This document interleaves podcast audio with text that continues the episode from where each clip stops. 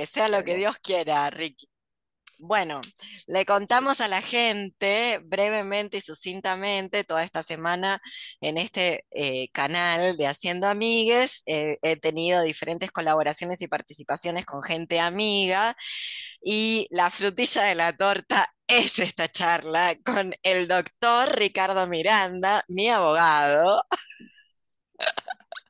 Dios quiera nunca lo tengamos que usar, nunca lo necesitemos realmente, que con quien vamos a comentar, bueno, vamos a hacer lo que mejor nos sale, hacer amigues eh, sobre casos, vamos a pelear a la contra, casos muy controvertidos del panorama jurídico, judicial, penal argentino de los últimos tiempos y bueno, a decir cosas que con los que la gente no va a estar de acuerdo. Ricky, vos presentate también, porque yo dije así nomás, Ricardo Miranda, abogado, pero tal vez quieras decir algo más.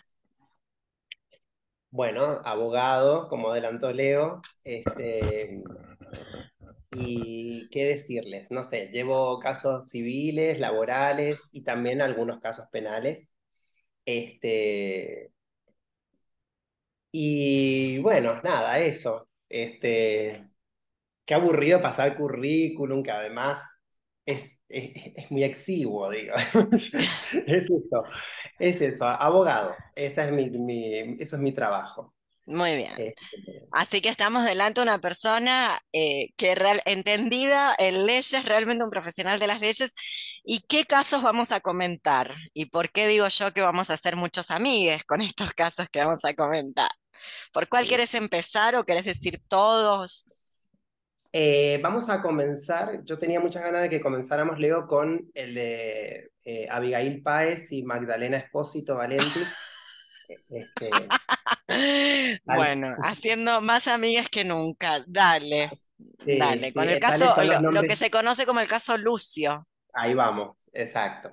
Mencioné a las imputadas, pero se conoce mediáticamente como el caso Lucio Dupuy.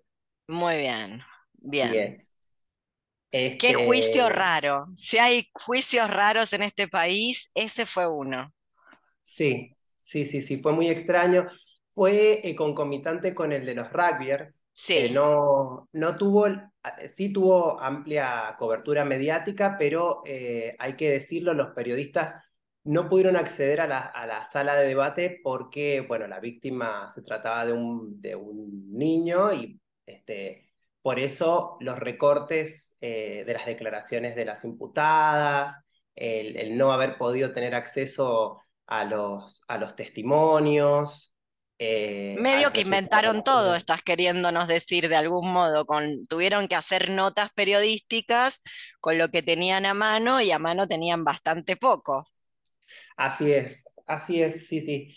Este, ahora se puede acceder eh, al, a lo que se conoce técnicamente como auto interlocutorio de culpabilidad. Básicamente es la sentencia que eh, declara penalmente responsables a Páez y a Espósito de, de la muerte de Lucio. Se puede acceder online, no obstante, hay algunos recortes en la sentencia para este, proteger, bueno, el, niño ya no está con vida, pero para proteger a, la memoria del, del, niño, podemos decir.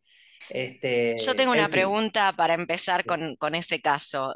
¿Quién las representó? ¿Sabemos? ¿Fue público? ¿Fue un representante defensoría pública, defensoría privada?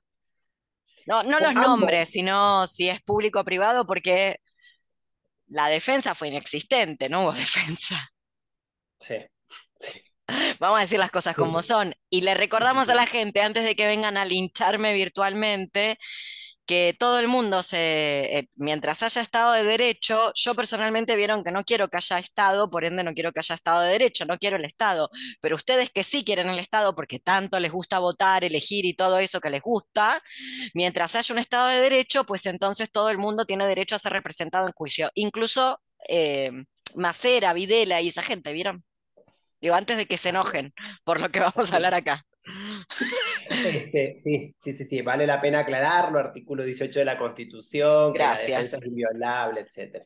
Este, que cualquiera, porque si no, a ver, si no hubiera un indubio pro reo, ¿no? Una duda a favor del reo y todo el mundo es inocente hasta que se demuestra lo, culpa, lo contrario, pues entonces no habría juicios. Bueno, ustedes son las que quieren leyes, ley de cupo, ley de esto, ley de más allá, las que quieren un Estado de Derecho. Bueno, acá lo tienen, el Estado de Derecho es esto. La reforma judicial transfeminista, bueno, supongo que, que con las garantías nos, las garantías las van a mantener, así que bueno, esas son las garantías. Y por lo menos en el texto constitucional, porque también lo vamos a decir, este, se ha abolido por, este, por vía judicial el indubio pro reo.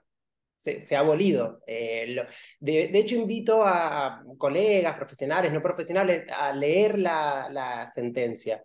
Y la verdad es que este, llama la atención el hecho de que la duda haya jugado a favor de la acusación.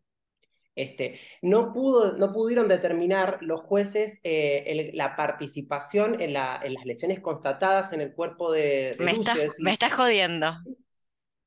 Sí. En la sentencia no se comprobó que las lesiones... ¿Qué participación tuvo una o la otra? Porque de hecho hay una duda, eh, una duda este, muy, eh, digo, no es una duda ínfima, es una duda que hace al, a la centralidad de la acusación, que es que una de las imputadas, en este caso eh, Magdalena, eh, la, madre de Lucio, la duda es si Magdalena participó o no las lesiones que luego causaron la muerte de, Lucio, porque ella este, se ausentó unas horas del, domicilio que compartía con su pareja, con Abigail, para ir a trabajar al, hotel, a un hotel de ahí de, la ciudad de Santa Rosa. Y, y, la muerte de Lucio se produjo cuando, la muerte, es decir, el deceso, el momento del deceso se produce cuando eh, Magdalena no se encontraba en el domicilio. O sea que acusaron, a ver si, si, te estoy entendiendo bien, acusaron domicilio no de coautoría, de premeditación, de homicidio. Para que te acusen de homicidio tenés que matar a alguien, vos físicamente, tenés que estar ahí presente y matar a alguien. Exactamente. A alguien que no estuvo presente en el hecho. Exactamente. Hay por lo menos una duda al respecto. ¿Por qué? Porque la, la sentencia no di, a ver, la sentencia dice, no, bueno, en realidad ambas estuvieron presentes cuando, este, cuando golpearon a, a Lucio Luego, eh, una de ellas se va a trabajar, que es la madre, y la muerte de Lucio habría venido luego, pero por causa de esos golpes que ambas le eh, propinaron este, a Lucio. Pero eso no está comprobado, eso es, eh, es una interpretación a partir de una, digamos, una prueba indiciaria. Es decir, bueno, ambas estuvieron, ambas le golpearon a Lucio, luego una se va a trabajar y luego se produce la muerte de Lucio. No y eso no está comprobado. No. Por lo menos en el caso de Magdalena, sí en el caso de Abigail. Exacto. Por lo menos en el caso de Magdalena. Por lo menos en el caso de Magdalena. Magdalena tenía muchos elementos este, para, para, digamos, la defensa de Magdalena tenía muchos elementos para, para que, bueno, el final no, no sea este, básicamente, que es la que fue la prisión perpetua. Yo no digo que esto dependa enteramente de la labor del abogado defensor, porque como ya sabemos, los jueces luego dictan sentencias, este, eh, sentencias al gusto de eh, la opinión pública y, bueno, del, del clamor popular. Este, pero lo que sí veo, lo que llama la atención es que evidentemente eh, la defensa de, Magdalena no estuvo a la altura de las circunstancias. Y te respondo a, tu pregunta, Leo, ambas defensas, decir, tanto la de Magdalena Espósito como la de Abigail, fueron eh, públicas, defensores públicos ambos. Este, ¿Por qué, te lo, ¿Por qué te lo pregunto? Porque si los rugbyers, con la plata que invirtieron en Tomei, con la excelente defensa que hizo Tomei, luego se le dio lo que se le dio a gente que tampoco propinó un golpe asesino de el muchacho Baez, imagínate a estas dos, una no, una no binaria o en transición, la otra lesbiana, muy jóvenes. Un infanticidio, bueno, nada. O sea, con la acusación alcanzó como una casa de brujas. Exactamente. Cuando comencé a leer la sentencia, yo creí en un momento que, este, el, que, el, que el tribunal iba a condenar, a, responsabilizar a la mamá de, de, Lucio em, en, en, lo que se conoce como una eh, comisión por omisión. Es decir, este, explico muy brevemente, eh, que en realidad no es la, la que perpetra el hecho activamente, sino que el resultado muerte se produce por el incumplimiento de un deber a cargo de Magdalena, que fue no haber dejado a Lucio con su pareja, sabiendo el historial eh, de, su, de la relación de su pareja con Lucio. Yo pensé que iba a ir por ahí al tribunal, que también tiene problemas ir por ahí, porque un homicidio este, de comisión por omisión jamás podría, sería extrañísimo eh, que sea calificado por este, ensañamiento y alevosía, como fue el caso. Si se supone que vos no podés cometer un homicidio con ensañamiento y alevosía, cuando el homicidio no es por una acción directa de la gente, sino que vos lo cometés porque incumpliste un deber a tu cargo. Sí. Eh, la verdad que... Pero bueno, por eso mismo el tribunal dijo, no, no, no, no, acá esto no fue comisión por omisión, esto fue acción. Esto fue eh, eh, las, las, dos señoras golpeando a Lucio y luego una de ellas se va a trabajar y el resultado muerte se produce. Esto, esto que estás comentando y que estamos comentando es importante, no tanto para demostrar ninguna inocencia, cosa que a mí no me interesa, sino para demostrar que el estado de excepción al estado de derecho ya está aquí presente y que pensar que a una no le va a pasar que la acusen de cualquier cosa gravísima, gravísima, como es un infanticidio, bueno, no existe más la tipificación, gracias al lobby feminista, durante el menemato y la directora eh, Virginia Franganillo, pero eh, ya está aquí. O sea, una, que te puedan acusar de una cosa gravísima y que vos ni siquiera estés en el hecho, que no lo hayan comprobado y que te estén culpando. lo cual es grave, es muy grave, es más grave que demostrar su inocencia es muy grave, pero además hay que... Eh, no hay más Estado de Derecho, o sea, básicamente, no es que no hay ni garantías, no hay Estado de Derecho. No, no, no, no. Este caso eh, desconozco, calculo que sí, pero eh, desconozco si los abogados defensores van a interponer algún recurso para impugnar la sentencia. Yo considero que, bueno, deberían. la verdad procedería, deberían, claro, es su responsabilidad hacerlo. Este, porque la verdad que esto merece ser discutido nuevamente. si no lo hacen, ¿puede haber juicio político hacia ellos, por ejemplo? Pero podría haber juicio político hacia ellos. Claro, ¿quién lo va a proponer, no? Obviamente. Bueno. No, claro, todos quedaron muy contentos, todos, todas, todos quedaron muy contentos y todos quedaron muy contentos con contentes con la, con la condena nadie, eh, bueno, no todo, siempre hay una, siempre hay un par que, que no, pero la verdad es que este, fue amplísimo el consenso de esas dos condenas. Yo, este yo tengo preguntas para vos acerca de este caso. Magdalena, a la, al momento de la comisión del hecho, ¿qué edad tenía? Al momento de la comisión del hecho, Magdalena tenía 24 años. 24 años. ¿Y Lucio? Cinco. Cinco. Con lo cual, ese niño nace con ella de 19. Muy bien. Y lo gesta con ella 18 años. Muy bien. Esa, esa, esa edad, que es una edad como límite entre la mayoría y la minoría de edad, el vínculo con el progenitor de Lucio, con el padre, comienza con la... ¿Qué edad tenía Magdalena cuando comienza el vínculo con el progenitor?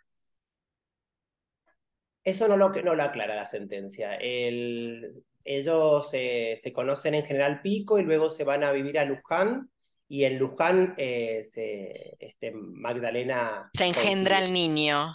Engendra. ¿Y el progenitor qué edad tenía? Ya te lo averiguo. Digo, ¿cuál es la diferencia de edad? Para saber si estamos delante de alguien que estaba saliendo con una menor de edad, por ejemplo. Por ejemplo. O alguien que estaba saliendo, no sé, pienso en la denuncia contra de violencia de género de Francisco Bochatón, eh, que una de las cosas que dice el expediente es que eh, el vínculo eh, de, Francisco Bochatón había tenido con él una relación cuando ella tenía 19 y él 27, hace 20 años atrás, y que eso se tomó en cuenta. Bueno, en este caso, digo, porque hay un niño muerto, de repente podríamos tratar de analizar cuáles son las causas que lleva a alguien de 24 años a cometer cierta acción o, por ejemplo, omitir la responsabilidad en el, cuidado de su hijo, digo, para enterarnos. ¿Qué edad tenía más o menos la muchacha cuando comienza su... Más o menos, qué sé yo. Sí, sí, sí, sí. Él, eh, él era mayor que ella, pero bueno, ahí voy a... Ahí quiero constatar este, la edad de él. Este, no, y aparte merece eh, que consideremos que, el, que este señor, eh, a ver, más o menos para hacer una biografía de, la corta biografía de, Lucio. Eh, como dijimos, Magdalena y Cristian, los padres de, Lucio, se van a vivir a, Luján. Se conocen en General Pico, se van a vivir a Luján. en Luján eh, Magdalena se queda embarazada de Lucio, luego nace en, Luján Lucio y luego ahí empiezan las desavenencias entre ellos. Un año y pico después de nacido Lucio, este, se vuelve Magdalena General Pico con Lucio. Y desde ese él se queda en Luján, trabajando, al parecer. Pero desde ese momento, el cuidado pasa a estar con Magdalena, luego con los tíos de los tíos paternos de Lucio, es decir, el hermano del papá y su esposa, y luego, en virtud de un acuerdo de, este, de cuidado personal entre Magdalena y los tíos paternos, eh, el cuidado personal es eh, otorgado a Magdalena, que vive con Abigail en ese entonces y hasta, bueno, hasta el deceso de Lucio. Eh, es decir, que el papá de Lucio, ausente, desde el año y medio de Lucio hasta su muerte en el cuidado personal. Pero por trabajo, Ricky, qué mal pensado que sos, porque era muy trabajador. Sí, sí, sí, tal cual. Yo también, yo digo, es Yo me, me, obsesiono con la pregunta, no me la tenés que contestar ahora, en cualquier minutito lo googleamos, pero estoy obsesionada con la pregunta. Cristian, ¿qué edad tenía cuando, se la, cuando la empieza a penetrar carnalmente, para utilizar la terminología técnica, cuando tiene acceso carnal al cuerpo de Magdalena? ¿Qué edad tenía? ¿Era mayor de edad? Porque entiendo que es delito acceder carnalmente al cuerpo de una menor. Sí, hasta los, sí, de los, hasta, los, hasta los 16 años, desde los 13 a los 16, tenés que comprobar este, eh, una situación este, de... A ver, desde los 13 en adelante se supone, en teoría, vos, este, una persona puede tener relaciones sexuales consentidas, pero los 13 a los 16, de los 13 a los 16, em, ese, ese consentimiento no es total, porque si se comprueba que vos estabas bajo una situación de dependencia, este, o de cierta vulnerabilidad, el, la persona, este, tu acompañante sexual puede llegar a tener, este, puede llegar a tener, a caberle alguna responsabilidad por abuso sexual. Eh, de los 16 en adelante. Sí, pero sin ir, sin ir tan lejos como un abuso, lo que yo pensaba es cómo la opinión, te doy un ejemplo. Ayer veo una nota con esta actriz que el hermano de, Penélope Cruz le hizo un hijito, Eva de Dominici, que ella dice, yo era muy chica, 23 años, todo lo que me banqué, bueno, si Eva de Dominici es muy chica a los 23 años, si Janine La Torre habla de su hija Lolita La Torre como es una nena y también tiene 23, bueno, una chica de 18 desplazada de su pueblo a otro pueblo, ¿qué es?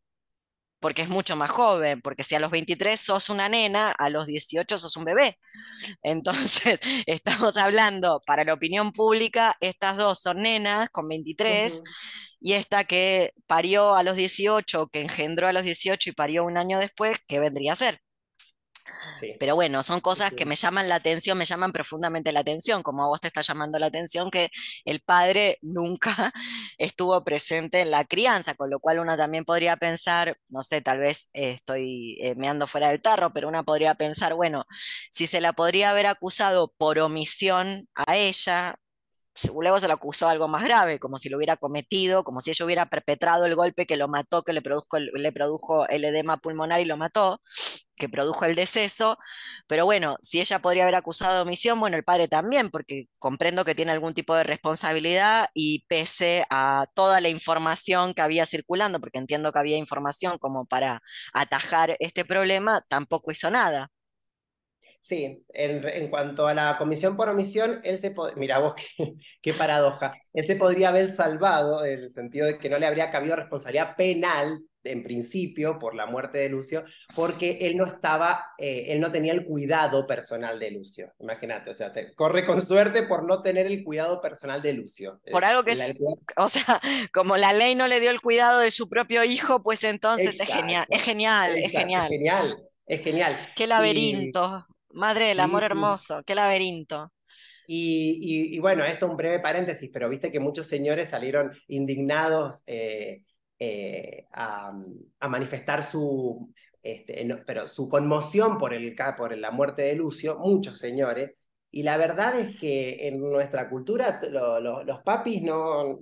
Eh, cuando hacen bien las cosas se ocupan materialmente, es decir, bancan económicamente a, a sus crías cuando hacen bien las cosas, pero lo que es cuidado, tareas de cuidado y demás, eso es inexistente. Es, inexistente. Este señor porque trabajaba, lo que sea, viste que el, periodismo ha sido muy eh, complaciente con, con, con, el padre y con el abuelo, este, pero hay un hecho que es que este señor del cuidado personal no se ocupó. Este, y bueno, y, él luego dice que intentó tenerlo, no pudo. Bueno, lo que está en el expediente penal es que es lo que conté, básicamente, que Lucio estuvo a cargo de los tíos y que luego, porque Magdalena insistió, pasó a estar a cargo de, Magdalena. Este, pero el señor, eh, nada. Y después, lo que, mientras estuvo con Magdalena, eh, el, el, niño Lucio, este, parece ser que tampoco le pasaba la cuota alimentaria como correspondía, porque en los chats de WhatsApp entre las Eso es importante, eso es importante porque hay quien dijo, lo incluimos al abuelito, que Magdalena retenía a ese chico por el dinero. Entonces, bueno, si lo retenía por el dinero, lo quería tener por el dinero y la cuota no era dada, pues entonces por el dinero no debe haber sido, porque igual la cuota no se le pagaba. Entonces... Tal cual. En el chat entre las imputadas, este, que también eh, tomó estado público y demás, porque hay que decirlo, digo, se preserva la memoria de, la, de, los, de las personas menores de edad, pero de las imputadas fue una, pero eh, ventilemos todo. No ventilaron más porque no tenían más. Exactamente. Y la verdad, la verdad, no me quiero poner, eh, como es, tienen un nombre ustedes los abogados, tendenciosa o demás, pero la verdad que algunos de esos chats estaban inflados con inflador. Alguien sopló para inflarlo, porque me parece hasta común, no me lo aguanto más decir esto, no me lo aguanto más, quiero que se vaya perdón, eh, no se sigue de decir que no te aguantas a alguien más. Vamos a decir las cosas, parece que la gente se olvidó cómo era cuando tenía 5 o 6 años, rompe pelotas, a, un asesinato. Eh, digo, algo pasó en el medio. Porque no se sigue, no se sigue una premeditación. Sí, de que yo diga, no me banco más a Ricky y mañana Ricky aparece muerto, qué sé yo, me van a encontrar un chat donde digo, no me lo aguanto más a Ricky y mañana apareces muerto me van a culpar. yo perfectamente puedo decir esto de un estudiante mío, no me lo banco más, que se vaya, que no vuelva. Se voy a cagar, claro. Ay, no nos riamos que hay muertos. Después nos van a linchar. Sí, sí, sí, tremendo. Este, yo estoy hablando con mucha libertad, ¿viste? Me olvido que este, este video tiene vocación de ser público. Este video tiene vocación de ser semipúblico porque obviamente no es uno de esos videos que voy a alargar sin que vos puedas, vos viste que hay dos maneras de ver un video en YouTube. Verlo libre, completamente libre, o tenés que registrarte. Tenés que poner el email, tenés que firmar desde tu canal. Bueno, así va a ser. Los ve menos gente a esos cuando, cuando pongo así, que es lo que usualmente hago cuando mm, eh, hablo de, cosas para adultos y a, Insta, mm, YouTube le molesta que diga culo, pene, teta, trabajo sexual. Entonces tenés que registrarte en, en Gmail para mirar el YouTube. Así va a estar. Gordo. Tampoco se puede decir gordo, no, no. No, no se puede decir nada, no se puede decir muerte. No se puede decir muerte. Mm. Nada. Pero sí, eh, volviendo al tema de los chats, entre ellas, eh, Abigail Páez le decía, ¿cuándo va, a ver, ¿cuándo nos va a pasar la plata o algo así? ¿Cuándo nos va a pasar la plata el, el papá de Lucio? Y Magdalena le dice, ya se la he pedido, me he cansado de pedírsela. Dice, bueno, pero insistí porque dice, va a llegar fin de mes y cómo pagamos lo que tenemos que pagar, etc. Este, mm, así que bueno, el señor no, no tampoco cumplía con los deberes alimentarios como es muy corriente también que los señores lo Yo sigo haciendo las preguntas que nadie hizo o que poca gente se hizo adentro de ese tribunal y que a mí me parecen preguntas relevantes porque nadie nace asesina, se llega a hacerlo, quiero creer, porque si no tenemos que cerrar esto y tirar la llave y listo. Digo, si hay gente que nace así y gente que nace buena y mala por naturaleza, bueno, entonces, ¿para qué hicieron un Estado de Derecho, gente? Si se supone que un Estado de Derecho no cree en eso. Pero entonces estamos hablando de gente con problemas económicos. O sea, estamos hablando de dos mujeres muy jóvenes con grandes problemas económicos, o sea, con dificultades económicas. No que eso te lleve a matar a alguien, pero viste que la plata no compra la felicidad, pero se le parece.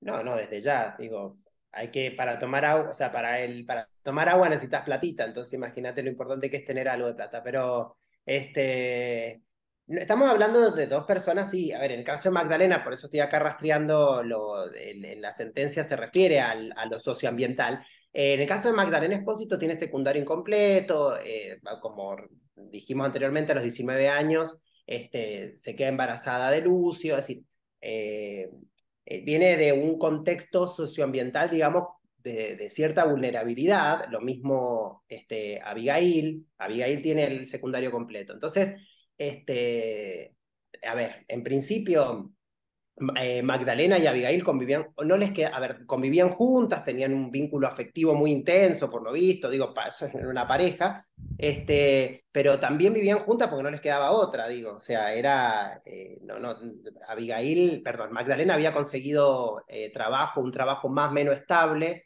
en el casino de un hotel, hacía relativamente poco y demás.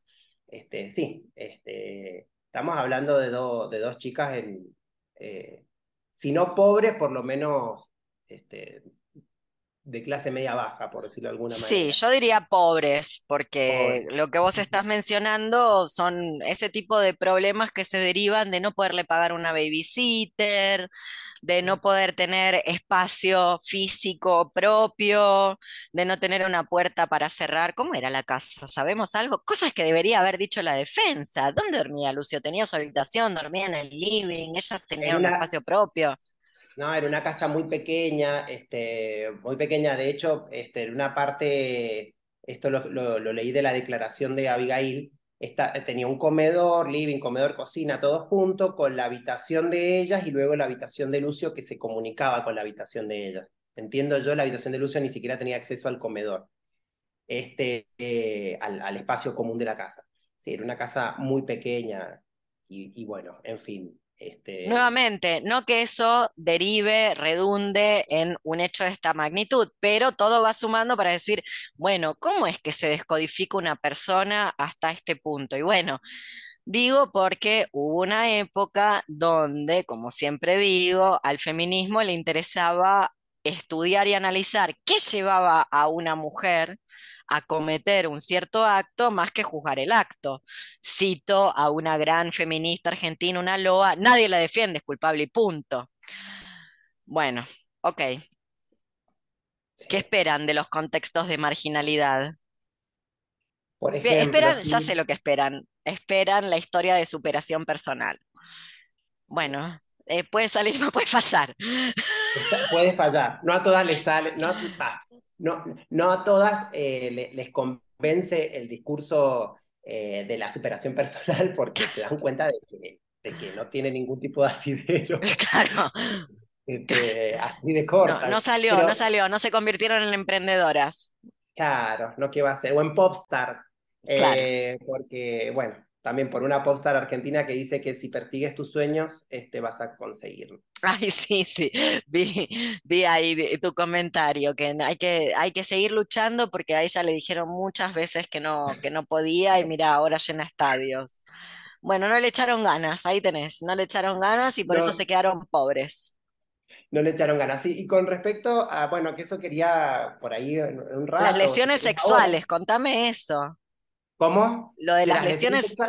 Sabes que no voy a poder traerte data porque están eh, los, los fragmentos de la sentencia que refieren a las lesiones sexuales no fueron incorporados para respetar la memoria del niño. Sí, sí, sí están, están quitados de la sentencia.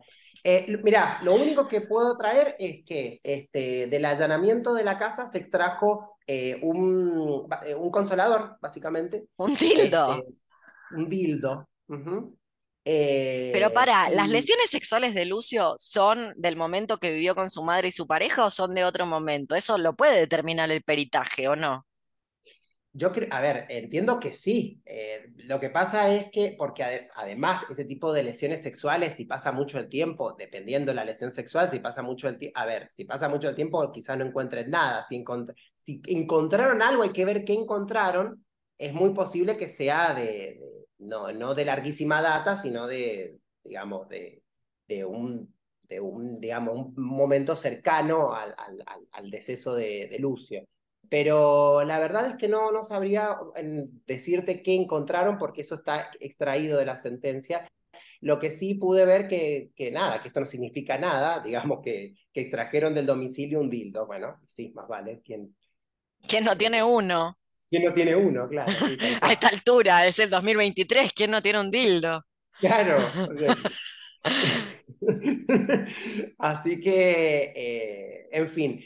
Y no sé por qué eh, quedó, o sea, fue Páez, la pareja de la mamá de Lucio, la que fue condenada por eh, el delito sexual, no así la mamá. Ahí sí parece que se pusieron las pilas los jueces y distinguieron. No sé. Este, no, pero el abuelo ahí está tratando de hacer justicia y está pidiendo que se condene también a la mamá, porque tener un dildo te hace culpable de abuso sexual agravado por el vínculo, sí o sí. Sí, parece que sí. Este. Así que tampoco podemos saber de cuándo son las lesiones. Nada, no sabemos. No sabemos por qué la están culpando a, a Páez de, bueno, de abuso sexual. De abuso sexual con, eh, digamos, abuso con acceso carnal. Eh, gravemente ultrajante por las circunstancias de su, de su, de su realización. No hay acceso carnal porque, eh, o sea, no, no, no, hay, no, no, no es, eh, no ingresa un pene allí, un, un real pene, pero, este, pero sería un abuso sexual gravemente ultrajante, digamos. Este, o sea, lo, supuestamente han penetrado a, la criatura con algún objeto. Eso me estás queriendo decir. Eso se pudo constatar. Pero no sabemos quién lo perpetró, suponen que, es ella. Exactamente, la, la condena eh, por la, en la sentencia se responsabiliza únicamente a Abigail Páez, a la, a la mamá, a la, a la, pareja de la mamá, eh, por este abuso sexual gravemente ultrajante que consistió en haber introducido eh, en, en, el orificio anal de Lucio, bueno, un, objeto. un elemento fálico. Bien. ¿Y Lucio alguna vez este quedaba al cuidado o al cargo de alguien más o estaba 24/7 con estas dos personas todo el tiempo y con nadie más? Estaba con estas dos personas, únicamente nadie con estas dos personas. Eh, nadie más. Eh, de hecho, eh, bueno, Lucio iba al, jardín de infantes, tenía amigos, frecuentaba eh, a sus amigos, eso, llevaba una vida, digamos, de las puertas de la casa para afuera, llevaba una vida eh, normal, eh, pero bueno, en lo que es cuidado, el cuidado dependía exclusivamente de estas dos señoras, de estas dos mujeres, señoras, digo, si muy, son muy jóvenes, de estas dos mujeres. bueno, una de ellas no binaria, pero este, mm, Digo, porque ni la abuela, es decir, la mamá de ninguna de ellas, o el papá de ninguna de ellas, o la hermana de ninguna de ellas colaboraba, digamos, en la crianza. Eh, no, no, no. Eh, ellas dos eran las que asumían em, el cuidado de Lucio, 24-7, eh, digamos. Nunca pasaba tiempo con nadie más. No, no, no, no. Y de hecho era un tema para la pareja, eso, eso lo revelan los chats era, un, era una causa, eh, era un foco de conflicto, Lucio, eh, para la pareja, porque, este, bueno, Abigail expresaba a, Magdalena, a la madre de Lucio, que básicamente, básicamente se estaba comiendo un garrón por tener, al, por tener que cuidar al pibe, cuando ella quería estar también a solas con Magdalena, y Magdalena en un momento del chat, esto lo cuento porque esto es, es público y y, para analizarlo también entre nosotras, porque en un momento Magdalena, Magdalena al principio le dice a, a, Abigail, bueno, para un poco, este, afloja, no, no, no golpees al, a, Lucio, hay que tenerle paciencia, pero después un poco Magdalena vuelve y dice, es que también a mí me, me cansa y no quiero que, que Lucio no se pare, va, va, viene, va, viene. Yo la verdad que veo en ese chat una, una chica que básicamente no, no le cabía ser mamá, tuvo que asumir el cuidado de su hijo. Es contradictorio, por supuesto. Yo me pongo en su lugar y sería tan, tan contradictorio como ella, en el sentido de que veo que el, el pibe este, me, me, genera un esfuerzo eh, físico y psicológico para cuidarlo, para claro, porque la maternidad deseada de las celebrities no es luego la de las chicas de 18 años que se tienen que hacer cargo en un contexto, en una situación, no te digo de extrema pobreza, pero efectivamente no de, de ninguna bonanza económica. Justamente, luego una cree que la maternidad deseada es igual para todas. Bueno, también lo recuerdo porque cuando el feminismo analizaba las causas que llevaba a alguien a cometer cierto hecho, también analizaba esto, que la maternidad es una cárcel y una prisión. Era el mismo feminismo. Luego vino esto de la maternidad deseada y todo el mundo se sorprende de Medea de Eurípides, que es el siglo V antes de Cristo, lo quiero contar, porque tal vez se creyeron que esta es la primera vez que pasa, pero el mito, ah, de hecho es anterior al siglo V antes de Cristo, Medea.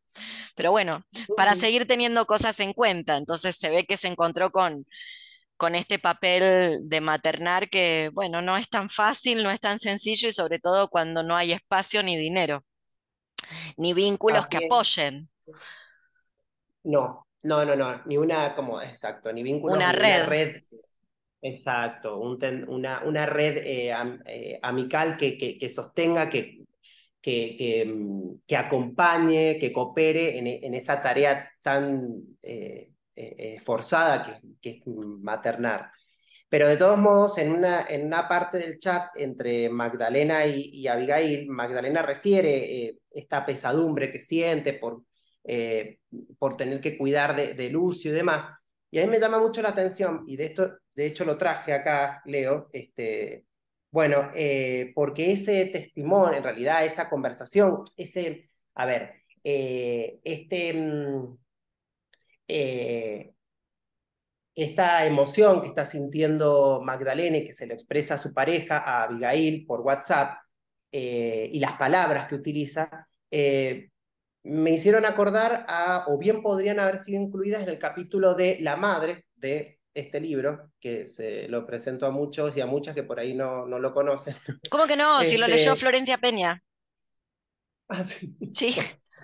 En un momento subió una foto con el segundo sexo de Simón de Beauvoir, lo leyó Florencia Peña, que es ah, maternidad deseada. Una se, después se cree que la maternidad es como la de Florencia Peña. Bueno, no. Ni el poliamor ni su maternidad deseada va a salir como el de Florencia Peña, sépanlo. Así es. Y, bueno, cuando hemos, hemos leído el, capítulo La Madre de, del segundo sexo de Simón de Beauvoir, digo, bueno, ahí está, está analizado, digo, em, lo que es la maternidad de nuestra cultura y que vos muy bien nos, nos, nos, enseñás. Eh, digo, no es nuevo este análisis. Digo, después si vos querés rebatir a Simón de Beauvoir, bueno, rebatila, lo que, pero no hagamos de cuenta de que no existió el segundo sexo, es decir, que a todas sorprendidas con el, con el filicidio, todas, todos De, los señores ni vamos a hablar porque, bueno, eso es misoginia pura y dura y, y bueno, este, con todos estos que salieron, algunos que hasta creí que estaban muertos, Horacio Cavac, poniendo Horacio Cavac. Horacio Cavac. ¿Quién le dio vela en este entierro a Horacio Cavac?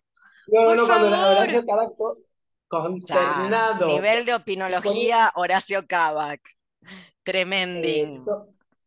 sí, sí, poniendo. No, hablando de las prácticas de, infanticidio de las cuales todo el mundo se olvida y, nadie eh, da cuenta, recordemos que no es que haya sido el caso, pero por ejemplo, las mujeres esclavizadas en los campos de algodón de Estados Unidos podían llegar a matar, sobre todo a sus hijas mujeres, para que no les pasaran, para que ellas, para que las hijas mujeres no corrieran la misma suerte que ellas estaban corriendo, porque como la esclavitud, el tráfico humano, no la esclavitud, el tráfico humano se prohíbe mucho antes que la esclavitud, luego los latifundistas, los dueños de los fundos, descubren que la mejor manera de tener esclavos es hacer reproducir mediante violación a estas mujeres que ya tienen en la hacienda, entonces la práctica de matar, de que las madres maten a sus hijas para que no, no convertirlas, para que no hereden ese destino de ser esclavas vacas de cría, porque las trataban como vacas de cría, como trataban a los animales de granja, es decir, obligarlas a parir, era muy común. Recordemos otro caso de infanticidio, pero la gente se olvida, ¿no? Recordemos otro caso de, infanticidio, que esto lo cuenta Silvia Federici en Calibán y la Bruja, cuando durante el periodo colonial, cuando muchas, eh, muchas poblaciones originarias, los hombres de muchas poblaciones originarias en lo que en el incanato, que luego es colonizado el Alto Perú, se conoce como el Alto Perú, empiezan a acordar con los conquistadores y los colonos un tráfico de sus, de sus mujeres. Así comienza el, el, servilismo que nos acompaña hasta el día de la fecha con la chica que me ayuda en casa, la chica que me limpia, las mujeres huarpe se fueron arriba de la montaña a las huacas con sus hijos, a sabiendas que sus maridos las iban a entregar a los conquistadores, y primero, cuando se quedaron sin comida, mataron a sus hijos y se los comieron. Lo cuenta Silvia Federici en Calibán y la Bruja. Podría seguir con los ejemplos. Así que, como decía, Medea no tiene un año o dos en este mundo hasta Eurípides ya tiene una mirada simpatética sobre Medea. Vos acorralás a una persona y bueno, efectivamente puede llegar a ser lo que luego ocurre. La gente se olvida. Sí, la gente se olvida y no, y, bueno, o, no, y eh, algunas no, y no, no, no, no se animaron a hacer el análisis, este, el análisis, el análisis pertinente, porque de hecho también podemos hablar de esto, de que ya lo, lo habíamos estado conversando por WhatsApp, la las operaciones políticas en torno a este, a este caso, al, caso de, Lucio Dupuy, y de, este, bueno, estas voces reaccionarias que, que, que, tomaron eh, espacio en las redes, este, denostando al, al feminismo y señalándolo como responsable de, un, de, de, este filicidio por... Eh, este, por incitar a, a, las mujeres a, bueno, a matar a sus crías. Eso, eso, es muy, eso es muy llamativo. La utilización, hablando de la memoria del difunto, del niño difunto, es muy llamativo como Lucio, en algunas narrativas, es un hombre y ellas dos son prácticamente miembros de una secta cum al mando de Valery Solanas, que odian a los hombres cuando tiene cinco años digo, no es un hombre, es un niño, hay una diferencia, y en algunos casos es casi un feto, entonces casi que esto es aborto y el aborto es asesinato. Es como en algunos casos, bueno, ves, porque eran pro aborto y las dos militaban el aborto, el derecho al acceso legal al aborto, luego entonces por eso mataron a su hijo, porque un aborto es matar un hijo. Entonces es muy, muy llamativo, como en algunas narrativas, Lucio es un adulto, entonces hay odio de género, violencia doméstica y odio de género invertido, como racismo blanco, ¿no? Hay racismo contra los blancos. Entonces, está eso cuando tiene cinco años. O sea, y en otros casos esto ocurre porque así son las que abortan. Las que abortan matan hijos. Bueno. Tal vez lo que cabría pensar es que si la ley, a la gente que le gustan las leyes, ¿no? Si la, la ley IBE, la de la interrupción voluntaria del embarazo, hubiera estado antes de Lucio, esto no pasaba. Sí, eh, sí, y volviendo al tema del, del, odio al género masculino, eh, la sentencia no, no, no, no, no acogió ese, ese, ese, ese, fragmento de la, de, la, de la imputación delictiva que propuso, que solicitó la querella, no así el Ministerio Público Fiscal.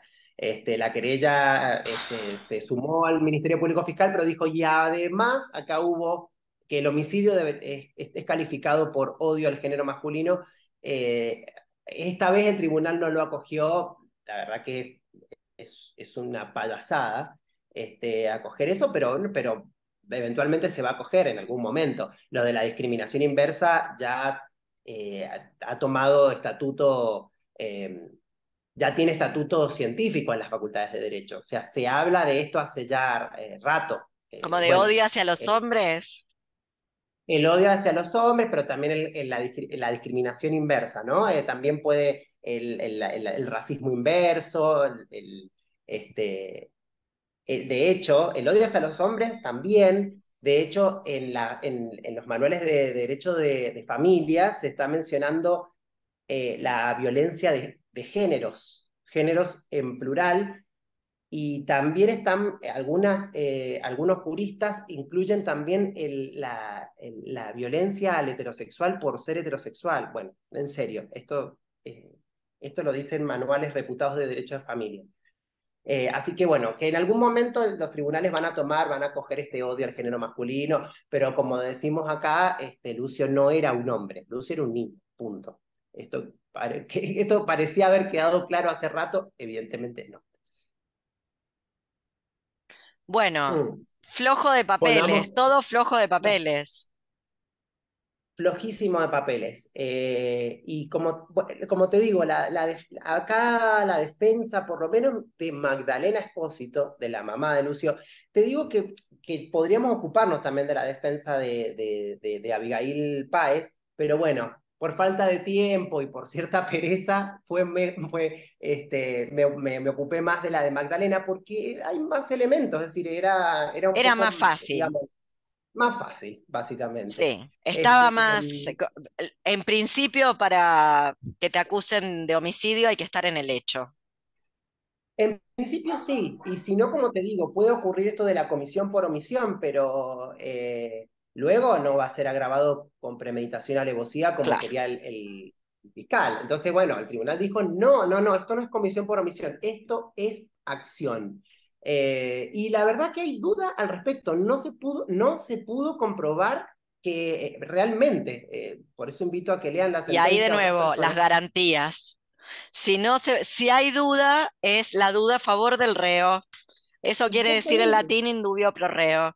Si no quieren que la duda sea a favor del, del reo, no hagan un juicio. Ahorremos dinero. A toda esta gente que habla de los presos y de ahorrar dinero y que siempre saca esto, bueno, ¿sabes la plata que gastamos en este sistema que después no tiene garantía? Bueno, ya está. Sí, sí, sí. Eh, en un, este, bueno, en un momento el, abogado de ella, que en esto yo, a mí me, me, me sorprendió, el, abogado de, de, Magdalena Espósito. ¿No eh, tuvieron el mismo abogado ambas? No. De hecho, en un principio iban a tener, eh, intervino una sola defensora, que es la que luego se quedó con la defensa de Abigail Páez, pero la, la profesional entendió que podía haber intereses contrapuestos, entonces hizo intervenir a otro defensor. Y por eso los periodistas eh, calculaban con, este, especulaban con que en algún momento se iban a, a cruzar acusaciones que no ocurrió. Pero bueno, eventualmente si vos querés defender a tu cliente, lo tenés que, tenés que echar mano a eso. Digo, tenés que, bueno, tenés que separar la paja del trigo y, si te termina perjudicando al coimputado y bueno. Pero acá, acá no, acá no se perjudicaron. Este, acá se, se, se, fueron ambas por la misma puerta, por la puerta de la prisión perpetua.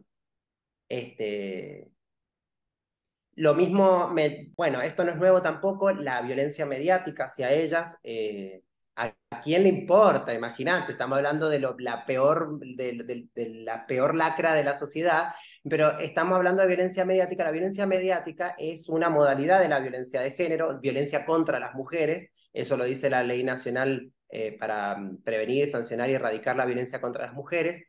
Eh, no hubo medidas al respecto y las defensas tampoco se ocuparon demasiado por eh, pedir medidas para evitar ese tipo de exposición.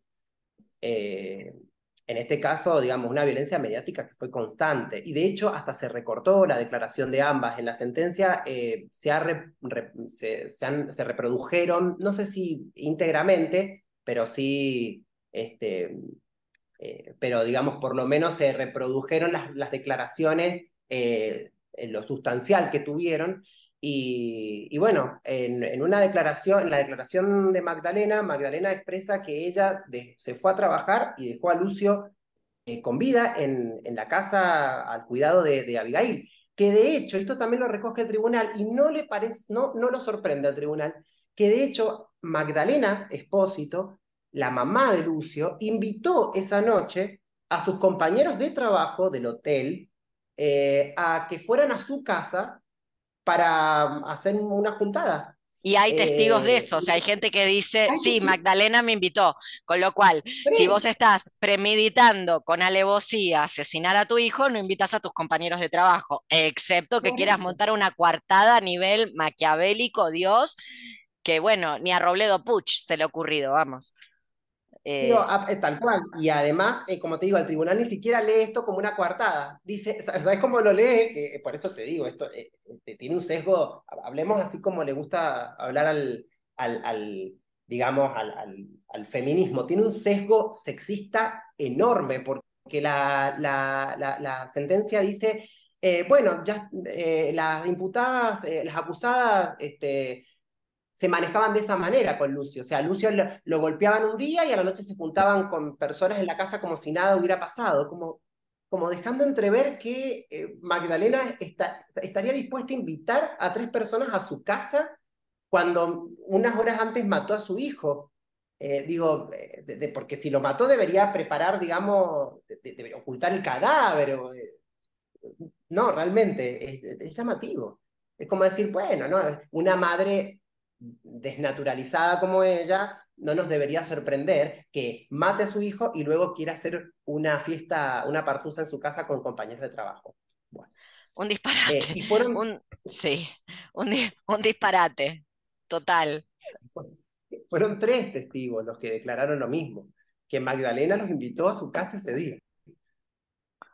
Tal vez porque eh, como, como, he aprendido eh, con, con, vos, por ejemplo, con estudiantes que estudian y que son eh, abogados, tal vez porque no fue la intención matarlo. Y hasta donde yo entendía, hay una diferencia entre eh, que alguien se muera producto de una lesión y salir a matar a alguien con premeditación y. Es distinto. No inventé yo, no me vengan ahora a linchar. Yo no inventé el Estado de Derecho, estaba acá cuando nací. Soy vieja, pero no tanto. Y se supone que hay una diferencia entre voy a matarte, lo pongo en mi diario íntimo, busco la información en internet de cómo matarte y deshacerme del cadáver y me consigo un arma, por ejemplo, de fuego. No tenés un arma de fuego para revolver el guiso. Y otra cosa es agarrar la cuchara con la que revuelvo el guiso y con tanta buena suerte que hago así, te la tiro y te la clavo en un ojo y te moriste. No es la misma pena, ¿verdad? Entonces tal vez es porque mm, no pensó que se iba a morir de los golpes, si es que los vio. Magdalena dice que no estaba en el momento de la golpiza. Eh, ella dice que no estaba en el momento de la golpiza, que lo dejó bien a, Lucio. Este, de hecho, como te digo, si lo hubiese dejado así moribundo, o en un estado muy eh, comprometido, este, digo, luego no habría invitado. Páez también dice lo mismo y no parece estar cubriéndola, porque tengo entendido que Páez dice ese, ese video que vimos, que, que lo mostraron por todos lados, donde ella dice que le pegó unas pataditas, que en un momento no estaba ahí. Eh, Páez no dice que estaba ahí su pareja. Se hizo cargo por completo. Sí, Sí, sí, totalmente. Eh, es, un buen punto ese también. Las declaraciones de las imputadas eh, coinciden, es decir, no, no se contraponen. Eh, Páez dice que fue, llevó a trabajar a, Magdalena al hotel y que al regresar bueno, Paez ahí dice, se encuentra que Lucio estaba mandando un moco, le da unas pataditas, que evidentemente no han sido pataditas, este, y luego se, se produce la muerte de, Lucio. Pero es que eh, lo cuenta también Páez, digo, no, es, no solamente sale de la boca. Bueno, y fíjate, ahora que lo estamos hablando, sí que lo estamos charlando, em, este chico se quedaba solo, justamente porque con cinco años, cosa que yo no haría, no por buena, sino porque me parece que puede haber un accidente. ¿Cómo sabemos que las cosas no se las coló solo? Porque la verdad, digo, ¿cómo sabemos que no agarró los objetos fálicos y, y se los mandó? Digo, porque los pendejos hacen eso y cosas peores también. Quiero decir, si les dejas, si, si los dejas cerca de un enchufe, meten los dedos, lo sabe cualquiera, por eso hay que cuidarlos, ¿no? Sí, sí, sí. Pueden hacer cualquier cosa, pueden tomarse un sachet de lavandina, pueden tomar ácido también, pueden hacer cualquier disparate, por eso son niños, hay que cuidarlos. Eh, entonces, digo, Páez la lleva al trabajo y vuelve y bueno, digo, se queda solo y en esos momentos de soledad saber qué hacía. A ver qué hacía, es verdad, es, es una punta también para tener en cuenta. Habría que ver qué es lo que pudo haber hecho eh, este niño eh, cuando se quedó solo eh, que luego coincida con las lesiones que fueron constatadas, que fueron, que fueron varias, pero también hay rasguños, qué sé yo, no sé, hay, hay varias lesiones ahí. Pero sí, se podría pensar en que Lucio en el momento, en es, en, porque fue una hora y pico que se quedó solo, ¿no? Porque Abigail se fue a llevar a Magdalena al trabajo, pero luego Abigail no regresó inmediatamente a la casa, Abigail se fue a, mm, se encuentra con, con, la madre en el trayecto y la madre le dice, vení, pasá dos minutos a tomarte unos mates por casa, ahí se queda conversando un rato con la madre y la abuela, después la hermana le dice, Abigail, ¿me podés acercar al trabajo? Y Abigail le dice, bueno, dale que te acerco en la moto. Y una vez que, este, que, que acercó a su hermana al trabajo, ahí recién Abigail retorna al domicilio. Sea, estamos hablando de una hora y pico que, que Lucio se ha quedado solo y que bien podríamos pensar si producto de haberse quedado solo Lucio sin el cuidado de un adulto, eh, si se pudo haber causado alguna lesión de, de, las que fueron luego constatadas en, en, la autopsia, sí. O sea, no estuvo investigado como corresponde el caso, vamos a decir las cosas como son, porque para desambiguar ciertos temas hay que investigar un poquitito más. Digo, es un chico que lo dejan solo. Yo no dejaría a alguien de cinco años una hora y media solo, la verdad. Me parece que puede pasar cualquier cosa. Desde un vecino que haga cualquier disparate hasta el pendejo metiéndose en una, que bueno, son, para eso son pendejos, básicamente. Pero bueno, estas chicas producto, supongo que de, también de que necesitaban ellas una vueltita de horno y ser criadas, vamos a decir las cosas como son, eh, lo hacían. Entonces, ¿cómo saber si ciertas cosas que luego aparecen en el cuerpo de la criatura no corresponden a alguien más? Sí.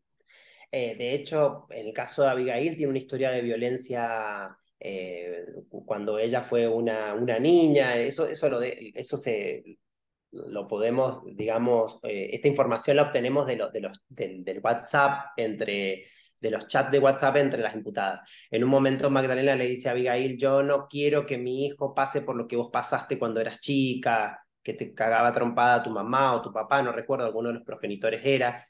Eh, bueno, eh, y de hecho la relación entre ellas era, era, era muy intensa, que como te digo, no me llama la atención porque es una pareja, digo, eh, yo, yo tengo eh, digo, veo a mi alrededor parejas y en general también se manejan con esa intensidad de, eh, de, esto de, de, de, querer estar todo el tiempo juntas, de que cualquier cosa que pueda atentar contra ellas, tomarlo como una grave amenaza. La, la pericia psicológica que le hizo una, la, psicóloga a, a, las imputadas eh, describe una relación de pareja eh, pero pareciera que solamente ellas se vinculaban de esa manera, que es algo eh, eh, anormal vincularse de esa manera, como que utilizan palabras narcisismo, como que se manejaban, digamos, en, en, un contexto afectivo muy cerrado, donde las, el otro, es decir, a todos aquellos que no componían la pareja, ese, ese mundo privado de la pareja,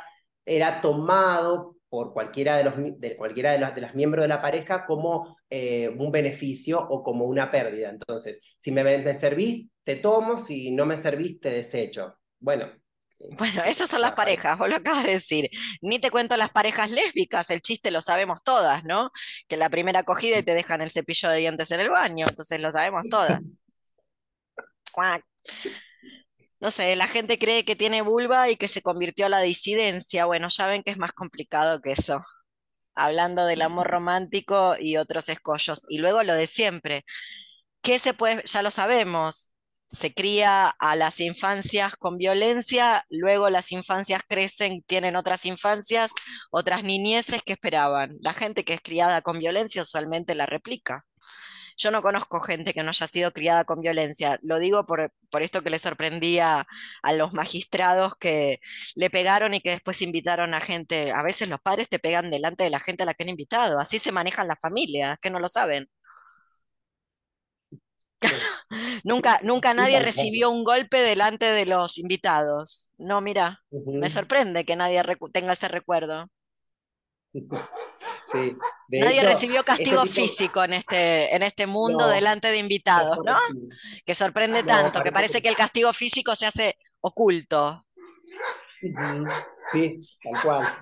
Eh, y este tipo de casos, que también hay que decirlo, toca, eh, o digamos, de algún momento, en algún grado, digamos, eh, pone a la familia en, como, en el centro del debate, eh, sin que, la opinión pública ingrese demasiado en eso, porque la familia es sagrada en nuestra cultura, pero un poco, viste, porque digo, la realidad es, tan evidente, apabulladoramente evidente, que vos decís, bueno, por índices oficiales, la mayor cantidad de violencia hacia los niños, este, es en, un entorno intrafamiliar, bueno, etcétera, violaciones hacia los niños, maltratos varios hacia los niños, violencias hacia los niños ocurren en el ámbito intrafamiliar y demás. Entonces, en la, eh, de, pronto se pone en discusión esto de, y, yo veo periodistas sorprendidos, todos, pero ¿cómo puede ser que sea la familia cuando en realidad debería ser el entorno?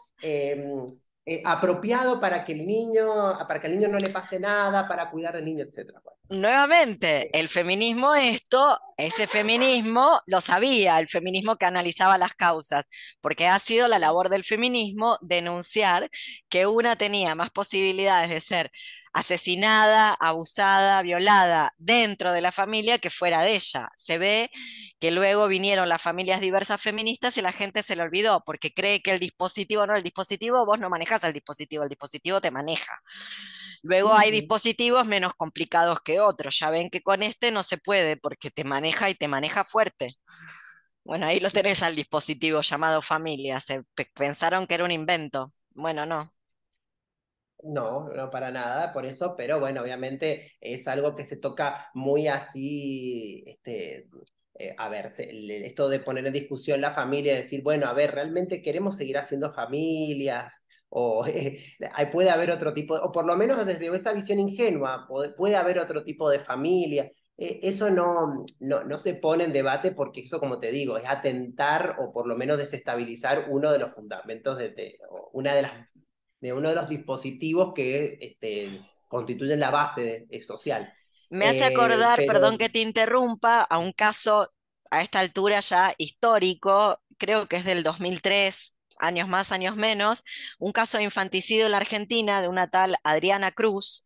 Adriana Cruz mata a su hijo de seis años adentro de su casa en un barrio privado, vivía Adriana Cruz. Adriana Cruz tenía unos 40 años, se entrega después de asesinarlo, pinta las paredes con la sangre del hijo, le deja un mensaje a la hija escrita en las paredes.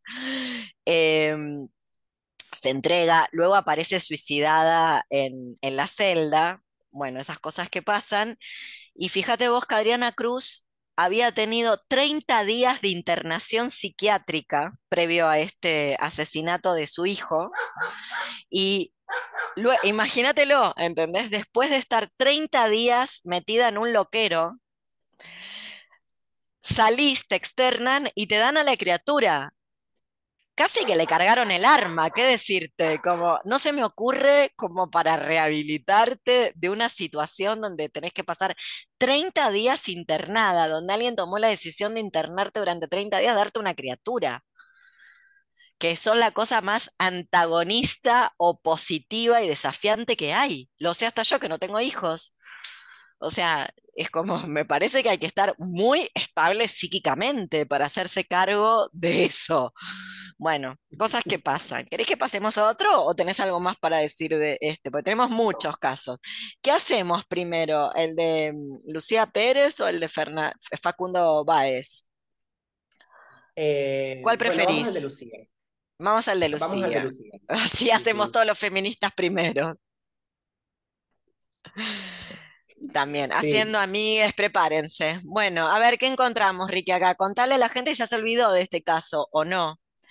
Remarquemos, contémosle un poquito.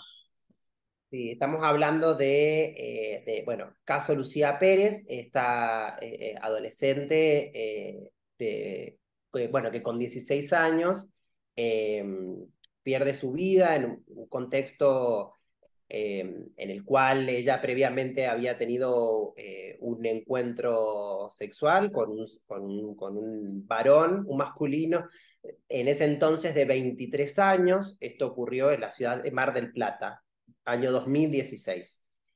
Eh, en los primeros momentos de la investigación, la fiscal de instrucción se la juega, tira una hipótesis así a los medios de comunicación eh, eh, y, dice que, este, que esta chica eh, murió, este, que primero fue violada, empalada y luego asesinada por su agresor sexual. Sí, y, recuerdo algo de esa declaratoria, de eso que dijo la fiscal a los medios, fiscal que ha sido procesada, ¿no? Por sus dichos al respecto, que instaló la hipótesis del empalamiento, que el empalamiento era con una rama, como si no alcanzara con que te empalen como Vlad, Tepes, por lo menos lo que dijo en los medios, como no alcanza que te empalen como empalaba Vlad Tepes con una rama. Esto fue a la vera en el 2016 de el Ni Una Menos.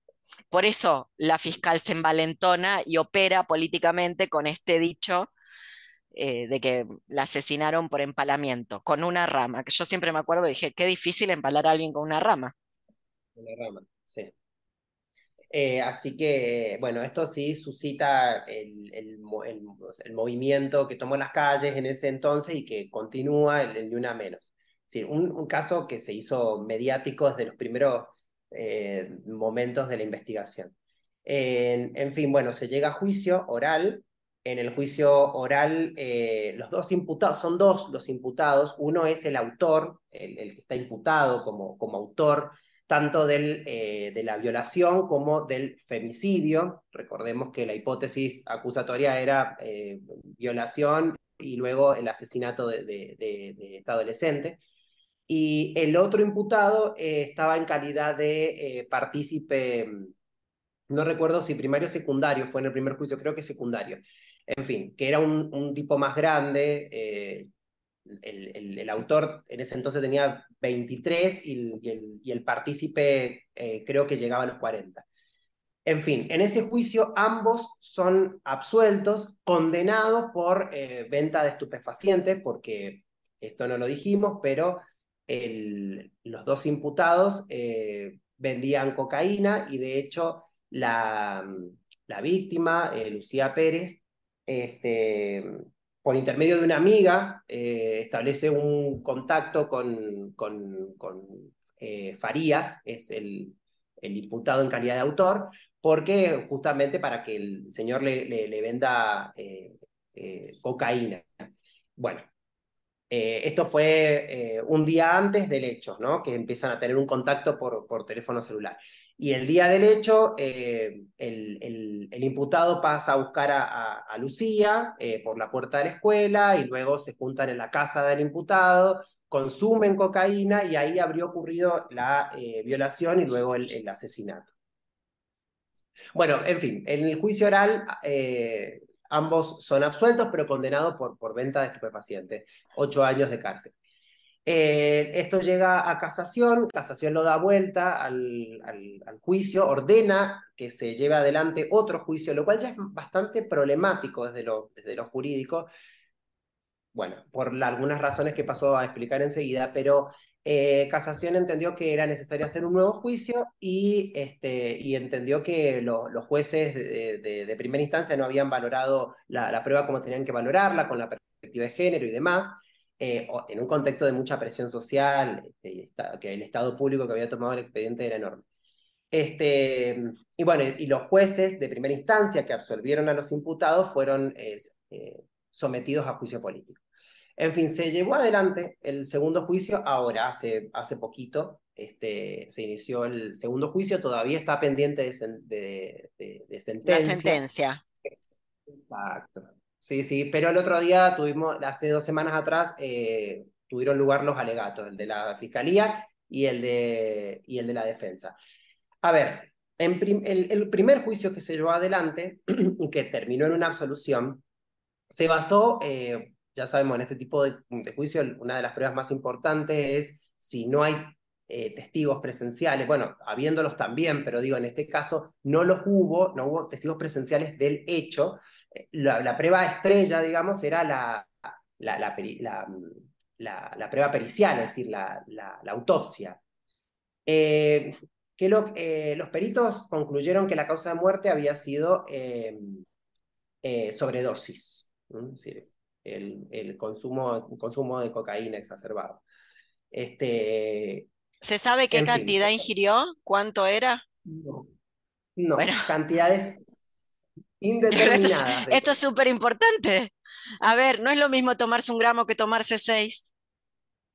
Porque, porque depende si tenés una condición previa o no tenés una condición previa. O sea, si, si tomaste a ver, si tomaste medio pase y te cagaste muriendo, quizás el problema era o la cocaína adulterada o que tenés una falla cardíaca.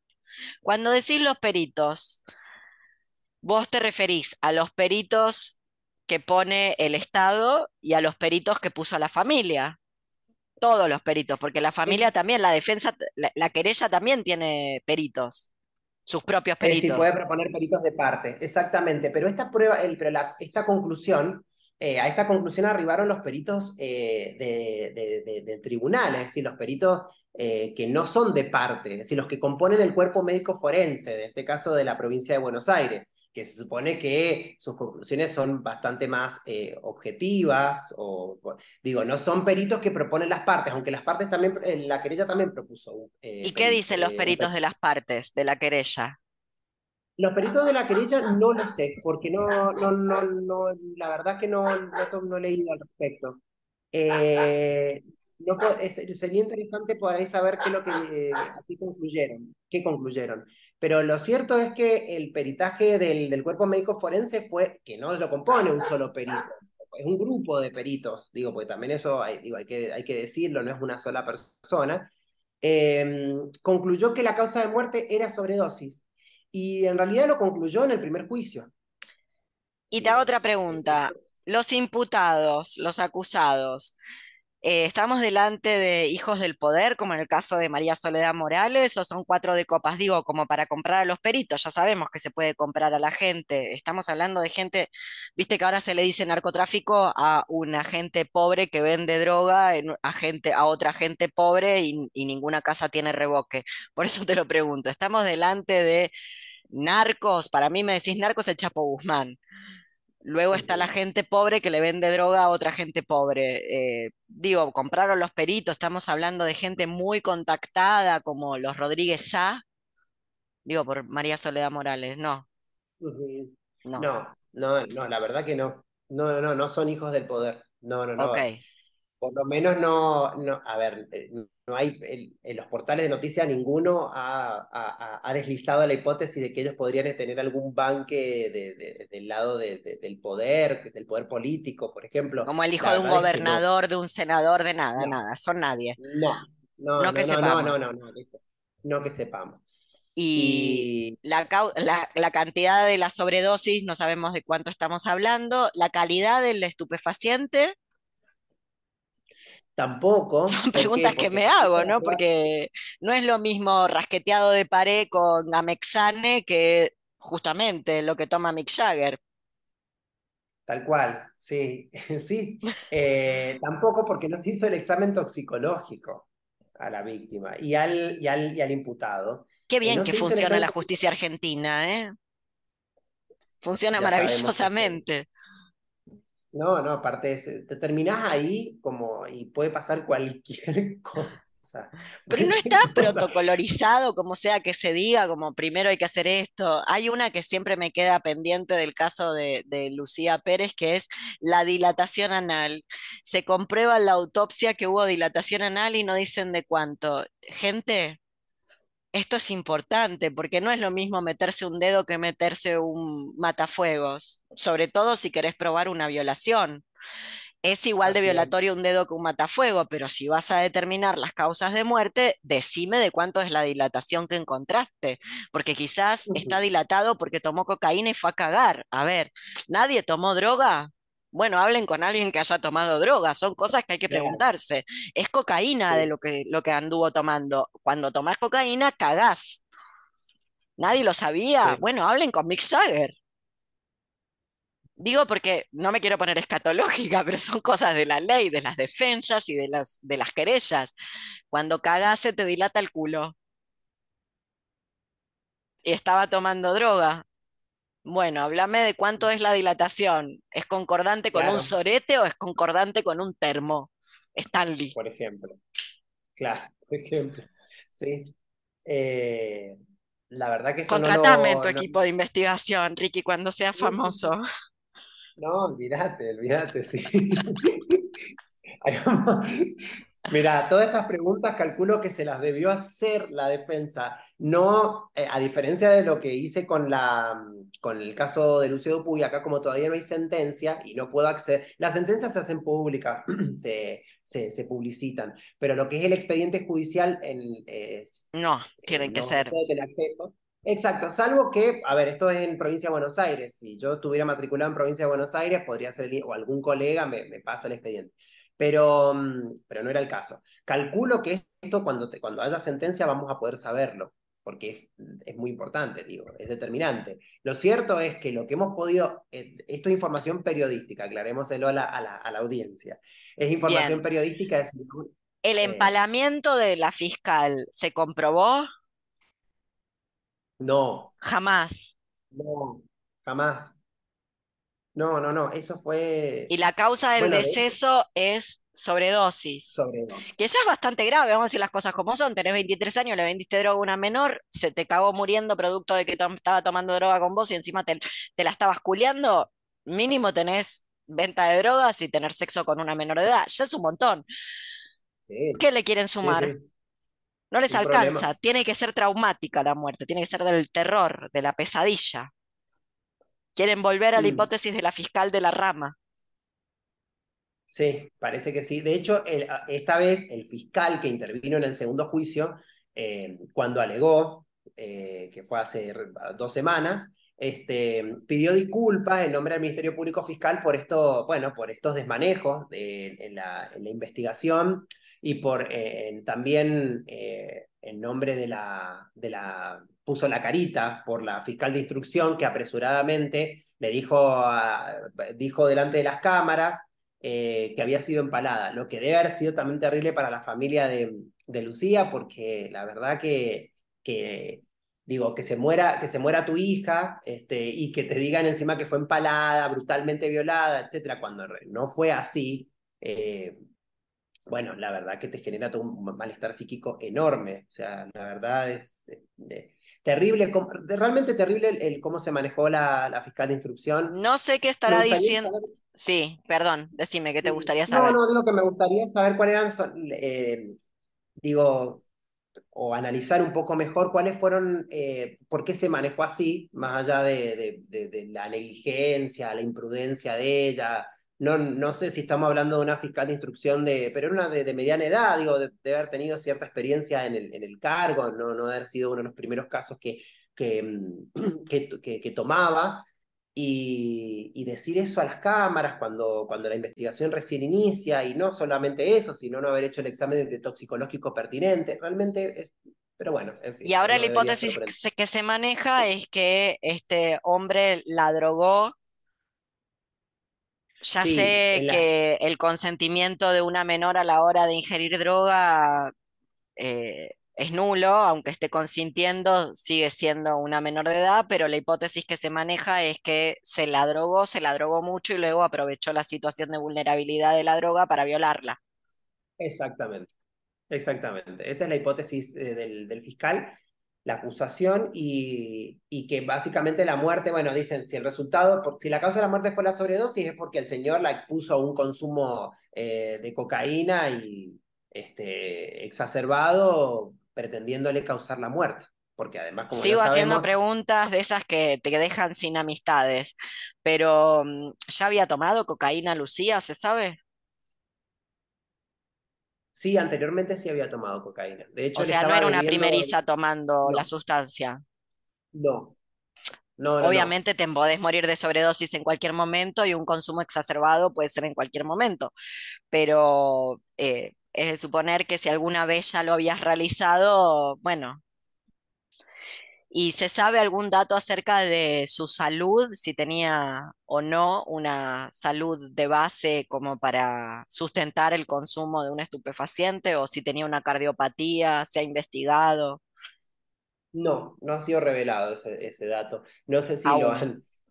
No, aún. No sé si han, se han puesto las pilas y han y, han indagado por ese lado, porque también es importante, digo. Eh, y no solamente importante, hay que decirlo para quien escuche este video en algún momento, esto es un dato importante a la hora de ingerir cualquier droga, cosa que la gente no sabe. Digo, si no se quieren morir antes de hacer cualquier tipo de cuestión de estas, averigüen cómo tienen el corazón y algún que otro órgano, como el hígado. No vaya a ser que descubran cómo lo tienen en el segundo pase, no sé, como son cosas que uno quiere saber antes, justamente porque después pueden dar muy mal, como también eh, la calidad de lo que estás tomando insisto con el gamexane y el rasqueteado de pared. No, hacía, no, no hubo hace poco, no que esté relacionado, pero no hubo hace poco casos que yo para mí era fentanilo lo que estaba tomando la gente, que se cagó muriendo gente que creía que estaba tomando cocaína y estaba tomando otra cosa hace relativamente poco. Como esto es un tsunami de mierda de este país, quedó tapado por 25.000 otras cosas, pero hubo hace relativo, antes de las achuras, en el Congo Bardo. Sí. La adulterada, que la sí. La adulterada. La adulterada. Sí, bueno, sepamos que la de Mick Jagger nunca nadie la toma, la de Máximo Kirchner no la podemos pagar, la de Mick Jagger no sé, la tiene solo Mick Jagger y, no sé, el Chapo Guzmán cuando no estaba preso y el resto de la gente toma rasqueteos de pared, una pared así blanca como la que tiene Ricky, tiki tiki tiki, gamexane y aspirineta y para adentro, o sea, a ver, ¿No ha habido casos donde la sustancia, la, prueba de la sustancia tiene tan poco de cocaína que no te pueden, no te pueden condenar porque no estabas consumiendo ni, no, no era cocaína, era otra cosa? Era otra cosa, claro, sí, ¿no? ha pasado. sí, sí, ¿no? Y como, y, y como lo, de, lo, de, lo traes vos ahora, digo, no hace, eh, no recuerdo cuándo fue, creo que en el, hace dos años, 2021, que hubo muertes por, eh, porque, bueno, se comercializó cocaína adulterada, eh, bueno, eh, de pésima calidad y demás, en, en creo que fue en algunas zonas del conurbano de bonaerense. Digo, hay que también, o sea, es determinante saber, digamos, la composición de la sustancia. Eso tampoco se sabe. De eso no tenemos conocimiento tampoco, así que... Pero es importante. La verdad que es fundamental. Digo, les va a caber una condena, porque si están vendiendo mierda, es peor que vender de la buena si vendes mierda. Sí, sí, por supuesto. Pero, a ver, ya están cumpliendo condena por la venta de esto. En todo caso, digo, ya deberíamos ver si hay otro delito eh, por el cual relacionado con la venta de, estupefacientes en, mal estado y demás, si, si, si se le podría imputar algún otro delito eh, relativo a, a, la ley de drogas. Pero lo cierto es que estos señores ya están cumpliendo condena por eso también. Eh, ocho años, eh, estarían próximos a salir. No sé eh, qué está diciendo al respecto Claudia Cesarioni en este momento, si está diciendo algo, pero me acuerdo de haberla escuchado cuando recién apareció este caso en, el, en 2016, que Cesarioni lo que planteaba es eh, que es como si se buscara algo peor de lo que había ya pasado, como si no alcanzara con que ya esta situación poco ideal, donde una persona de 23 le vende a una persona de 16 algo, un estupefaciente, y luego tienen sexo. Como eso ya es bastante poco ideal con respecto a lo que una quisiera una situación feliz para un adolescente. Y como si eso no alcanzara, se busca luego una muerte aún más traumática. Eso me acuerdo que había dicho Cesarioni en su momento, que me pareció genial, porque dije, sí, efectivamente, es como si no alcanzara con que, bueno, mira, le vendieron droga y se murió producto de tomarla, no alcanzara con eso y habría que buscar una situación aún más terrible que esa, como, bueno, la violación, el empalamiento, el ensañamiento. Sí, sí, sí, sí, tal cual. Y, parece que cuando vos discutís los... A ver, eh, si vos discutís esto de, eh, bueno, no está aprobado el, asesinato, digo, no está aprobado, no hay prueba que, que, Mm, que, sostenga eh, eh, por lo menos ese extremo de la acusación. Si vos discutís esto, parece ser que, no sé, que estás avalando lo otro. Digo, no, no, lo que pasa es que en el terreno jurídico penal hay que realmente ser muy cautos y tratar de, de, hilar fino y que no, porque el señor violó a esta piba y, este, cebándola para que consuma cocaína, de, luego, este, bueno, y también femicida, porque murió en ese contexto. Y que si vos discutís que el señor, eh, si es femicida o no el señor, entonces avalás lo otro. No, nadie avala lo otro, como eh, ya lo dice Cesarión y lo estás diciendo vos ahora, ya es grave, es muy grave lo que ocurrió con, con, con Lucía y que si le, probablemente le quepa alguna responsabilidad al señor este, por esto de, eh, de hacerla consumir cocaína y que luego accederla carnalmente, pero luego femicidio. Em, sí, es muy grave porque nuevamente, como el caso de Magdalena al lado de Abigail, luego vos estás mal parada en mal lugar y te cabe una condena gravísima por algo que hasta para la justicia lo penal, si funcionara como tiene que funcionar, sería más leve. Este es el tema con el punitivismo. Buscar y rebuscar para construir un delito que está medio floja la investigación, luego redunda en que, bueno, eh, te pones a tomar con una amiga, con un amigo y tenía una falla cardíaca. No digo que haya sido lo que pasó, pero tampoco sabemos si es lo que pasó porque no está investigado. Y eh, debería ser buenísimo que alguien se fije, che, ese corazón, ¿en qué estado estaba a la hora de tomar cocaína? Porque la cocaína no se puede tomar. En, bueno, de hecho me dirán, no se puede tomar nunca. Bueno, pero ya ves que la gente lo hace. Por eso a la hora de tomar, mejor hacerse un chequeo médico a ver cómo estás, porque la verdad es que si no te puedes enterar que tenías una arritmia cardíaca y que la taquicardia te va a matar, producto de los recontagios del COVID, por ejemplo, y vos no te enteraste, entonces te vas a enterar cuando te estés muriendo. Y vos le estabas tomando con alguien y esa persona quedó imputada por homicida o femicida.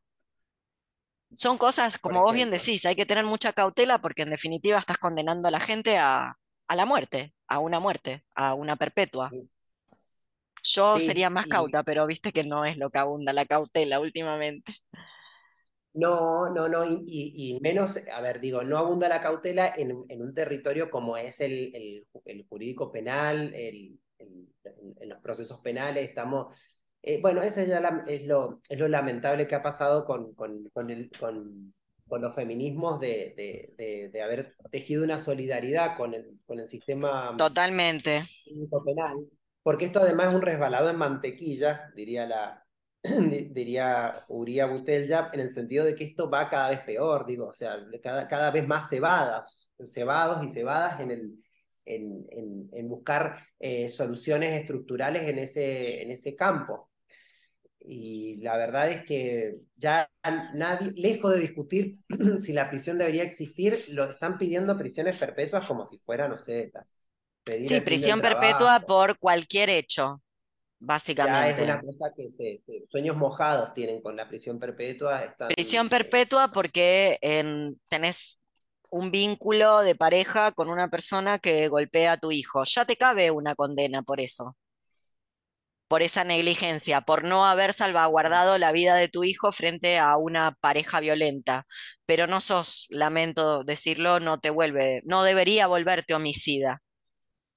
Y eso no es defender a nadie, es en todo caso entender cómo funcionan un Estado de Derecho y unas garantías.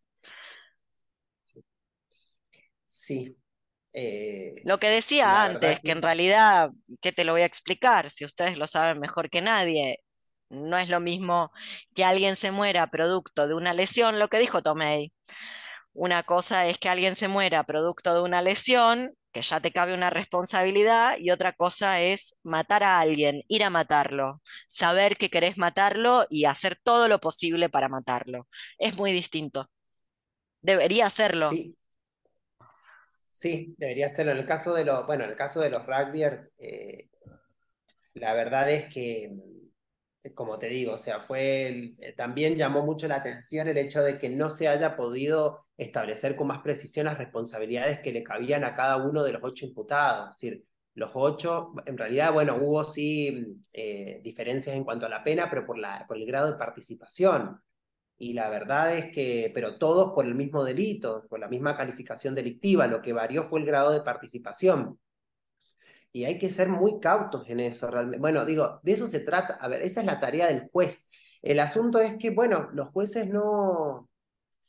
Bueno, ¿qué, qué esperar también? Digo, ellos, Tienen, ellos quieren hacer sus carreras de los jueces. Ellos, ellos eh, pretenden hacer sus carreras, eh, hace ya tiempo que la hacen en los jueces de tribunal oral en lo criminal son jueces que hace ya rato vienen haciendo carrera judicial porque estamos hablando de, de jueces de cierta jerarquía. No son los jueces de instrucción, eh, digamos, o los jueces de garantías que son los que intervienen en la etapa de investigación. Son jueces que dictan sentencias penales, es decir, son jueces que ya hace rato vienen haciendo carrera judicial, generalmente tienen, son de mediana edad, y, bueno, eh, no, no, no. Eh, cuando uno estudia eh, derecho procesal penal, dice, bueno, los jueces no tienen que tener este, otro, que, otro compromiso que con la ley. Y lo cierto es que no tienen, digo, ellos tienen también que, son personas que están viendo, digamos, que son, que están viendo también el, termómetro público. es difícil tener compromiso con la ley si luego el termómetro público de las operaciones políticas, porque el caso eh, de, este chico Báez es utilizado por el futuro gobernador o el aspirante a gobernador de la provincia de Buenos Aires, ¿no? El señor Burlando. Eh, Burlando no participó en el juicio a favor de Chabrán, o me equivoco, no fue el defensor de, alguien por el estilo en los 90, en fin, eh, no es un niño, es un, bueno, tiene ahí un prontuario bastante macabro, el señor Burlando, aquí en el feminismo punitivo también le está haciendo una, el punitivo y el no tan punitivo, ¿no? Porque con la cosa, con la cuestión de que mm, em, Facundo era un muchacho racializado, lo cual era, y que hay una suerte de odio racial, una suerte no, hay un odio racial porque le dicen negro de mierda, te vamos a matar. Luego a quienes deberían, como Angela Davis, estar contra la prisión y contra el sistema judicial, porque luego son el foco de la violencia, ensalzaron esta cuestión como si condenaran los rugbyers luego en estas circunstancias eh, donde no se determina a quién le cabe qué pena y a quién le cabe qué responsabilidad por qué hecho, fuera la salvaguarda del bien y de la justicia y lo que fuera, cuando por el contrario, es, es una operación política de Burlando que quiere ser gobernador de la provincia de Buenos Aires y que sabe que en la Argentina en este momento, además de eugenésica, nivel que se muera quien se tenga que morir porque el capitalismo no puede parar, es fascista nivel eh, nazi, Digo, el que, Susana Jiménez, el que mata tiene que morir. Punto. Ya está. No importa más nada. Mató. Bueno, por eso digo, ¿por qué no ahorramos plata? Toda esta gente que le gusta hablar de lo que se gasta, bla, bla, ahorremos plata, pongan unas orcas ahí y cuelguen a la gente, ya está. Como era en el siglo XIX y punto. ¿No? Más barato. Y listo. No, sí, si vos plebiscitás esta, esta medida, por ahí probablemente sea, eh, tenga resultado positivo porque la, la, gente, bueno, la gente, No, nos ponemos Mirta, pero uno poco se relaciona con la gente, ¿viste? Pero a veces el, el acceso, digo, lo, lo, que uno lee en las redes sociales y demás, hay que estudiarlo también eso, digo, porque son, hay nazis desvergonzados y declarados en las redes sociales. Luego, en una reunión, por ahí no lo son tanto, digo, pero expresan una parte de lo que son, porque uno es muchas cosas al mismo tiempo. Entonces ahí la gente anda diciendo, sí, Bukele, necesitamos un Bukele en la Argentina por lo que está haciendo en El Salvador y demás. Este, y sí, sí, cárceles, cárceles, y que se mueran todos ahí adentro, ¿viste? Todo eso. Este, pero bueno, en fin, parece que si vos querés ganar un, como, eh, una elección en en provincia de Buenos Aires o en cualquier otra provincia, digo, en Mendoza también, pero digo, en provincia de Buenos Aires tiene el prontuario, prontuario de gobernadores que son una pinturita, como por ejemplo Rucauf, bueno, gente esnable, terrible. Este, digo, ahí ya, bueno, tenés que decir esto, de pena capital, vamos a poner la pena capital. Ahí está hablando también Sergio Berni que... que, Berni que le gusta Bukele, que se vaya a Salvador con Bukele. Eh, de hecho, yo creo que va hacia allí. Ya sé lo que vos me explicaste, que no va a ser tan fácil porque hay que hacer una reforma constitucional, etcétera, etcétera, pero este es el caldo de cultivo de aquello, de la pena capital. Hacia allí van, hacia, hacia ese lugar. Yo creo que van hacia ese lugar en vez de nuevamente pensar, bueno, ya es bastante grave venderle droga a una menor con la que estás teniendo sexo y que se muera producto de la ingesta de droga, como para escalarlo, ya es gravísimo, como para buscar más. O ya es bastante grave que se muera alguien en, bueno, lesiones en riñas e idea de muerte, lo que dijo Tomei, como para que, ¿cuántos son? ¿Ocho? Ocho. Ocho queden procesados de los 8 6 con cadena perpetua por homicidio. Y mira, y qué bueno que lo mencionas a Tomei, porque digo, ese, ese es. Amo a Tomei, si me pasa algo, contraten a Tomei. Me encanta Tomei y los zapatos que usa. Vamos. Tomei, te miro los zapatos. Sí, sí, y de hecho, este, bueno, y si llegas a ver este video, Tomei, quiero que sepas que te intenté contactar, pero no sé cómo contactarte porque no tengo ni un correo electrónico, nada tuyo ni de tu estudio, así que bueno. No, ¿cómo que no? No, no, yo lo busco por vos, yo quiero que trabajes con Tomei. ¿En serio? Pero, ay, bueno, sí, no lo he buscado, no lo, he buscado, te juro que lo he buscado. no tiene Instagram. vos sabés que lo busqué en Instagram y no lo encuentro, debe ser Twitter. En Twitter tampoco. Eh, voy, a, voy a insistir por ahí, pongo, porque ponía Hugo Tomei y no me... Muy astuto el señor Tomei. Eh, Perdón, esto quería decir que me había olvidado, después nos, nos fuimos para otro lado. Los jueces son una mierda, ya lo sabemos, pero es difícil, no es que los quiera defender, pero quiero entender porque sabiendo todo esto que vos estás trayendo, luego dictan la sentencia que dictan, porque con la presión social que hay y la posibilidad de que alguien opere un juicio político contra vos, ¿qué te vas a meter en camisa de once varas por ocho giles que se meten en una pelea, que se caen muriendo, que los maten en la cárcel? Esa es la manera en la que piensan. Esa es la verdad. En vez de decir, bueno, no, vamos a hacer las cosas como corresponde. Acá no se ha comprobado la participación de los ocho en un mismo delito. No pueden ser los ocho juzgados por el mismo delito. Porque no es lo mismo. Yo lamento tener que decir esto de unos rugby. Yo prohibiría el rugby. El rugby. No puedo creer siempre lo mismo. Estar diciendo estas cosas. Para mí el rugby no tiene que existir. Por lo menos en Argentina, el rugby no tiene que existir. Es un deporte maldito en Argentina todo lo que ha tocado el rugby, toda la gente que participa. En Argentina es... por supuesto, por eso digo, en Argentina es un deporte que no tiene que existir. Desde el clan Puccio, ¿era así? Hasta para adelante. No hay nadie que se salve en el mundo del rugby. No obstante, no es lo mismo filmar que pegarle una patada en la cabeza a alguien. Yo sé que moralmente es un bajón estar filmando en vez de detener a un atacante.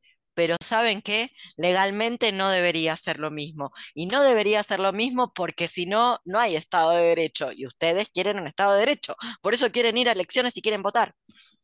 Sino que salgan del closet y digan que quieren una dictadura y ya está. Y no es justo la del proletariado la que quieren. ¿eh? No. claro. Digo, no es lo eh, mismo filmar que pegarle una cabeza, pegarle una patada en la cabeza a alguien, no es lo mismo.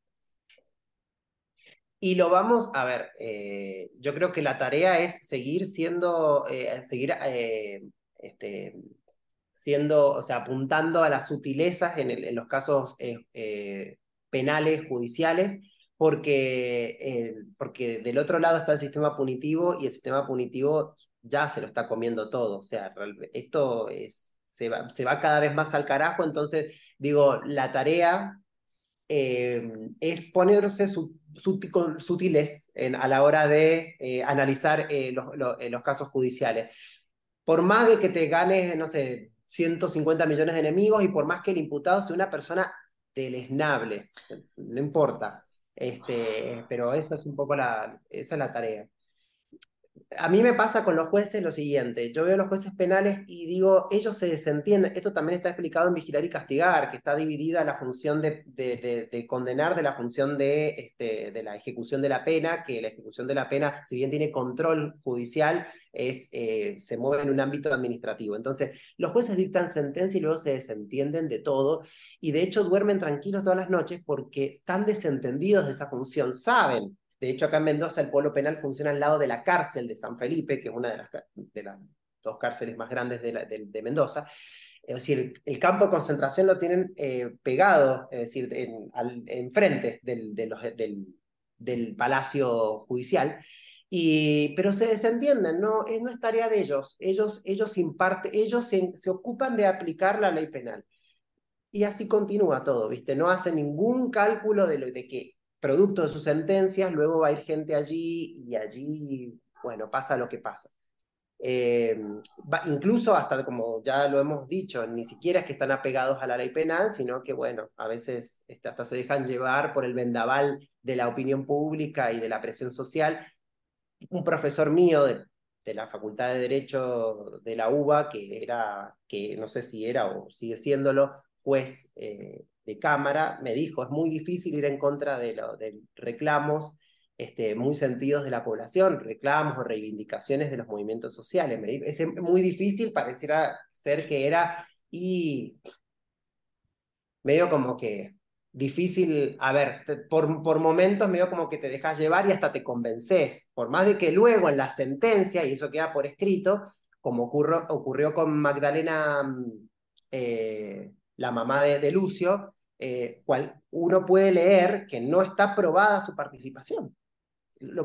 surge de la sentencia, no está probada uno puede conjeturar que sí, digo, pero no es el terreno de las conjeturas. El, el, feminismo debería estar poniendo el grito en el cielo por sentenciar a una mujer de 24 años en la situación en la que esa chica ha criado y ha tenido a ese hijo, siendo acusada y sentenciada a cadena perpetua por algo que no se pudo probar.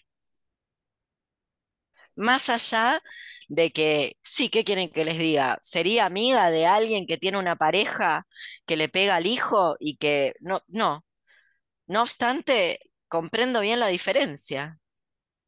Y luego he tenido 24 años.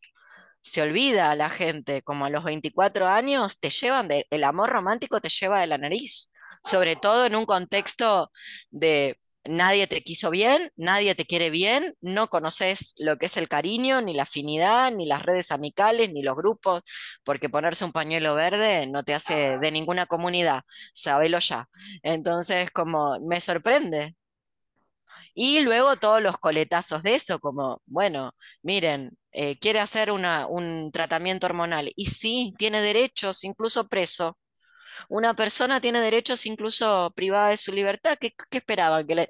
Por eso digo, ¿qué quieren? ¿Volver a que le den pan y agua? Ya bastante está mal en la cárcel. ¿Quieren eso? Bueno, sí. Entonces, ¿para qué reclaman un modelo civilizatorio? No, no sé para qué lo reclaman. Es sorprendente.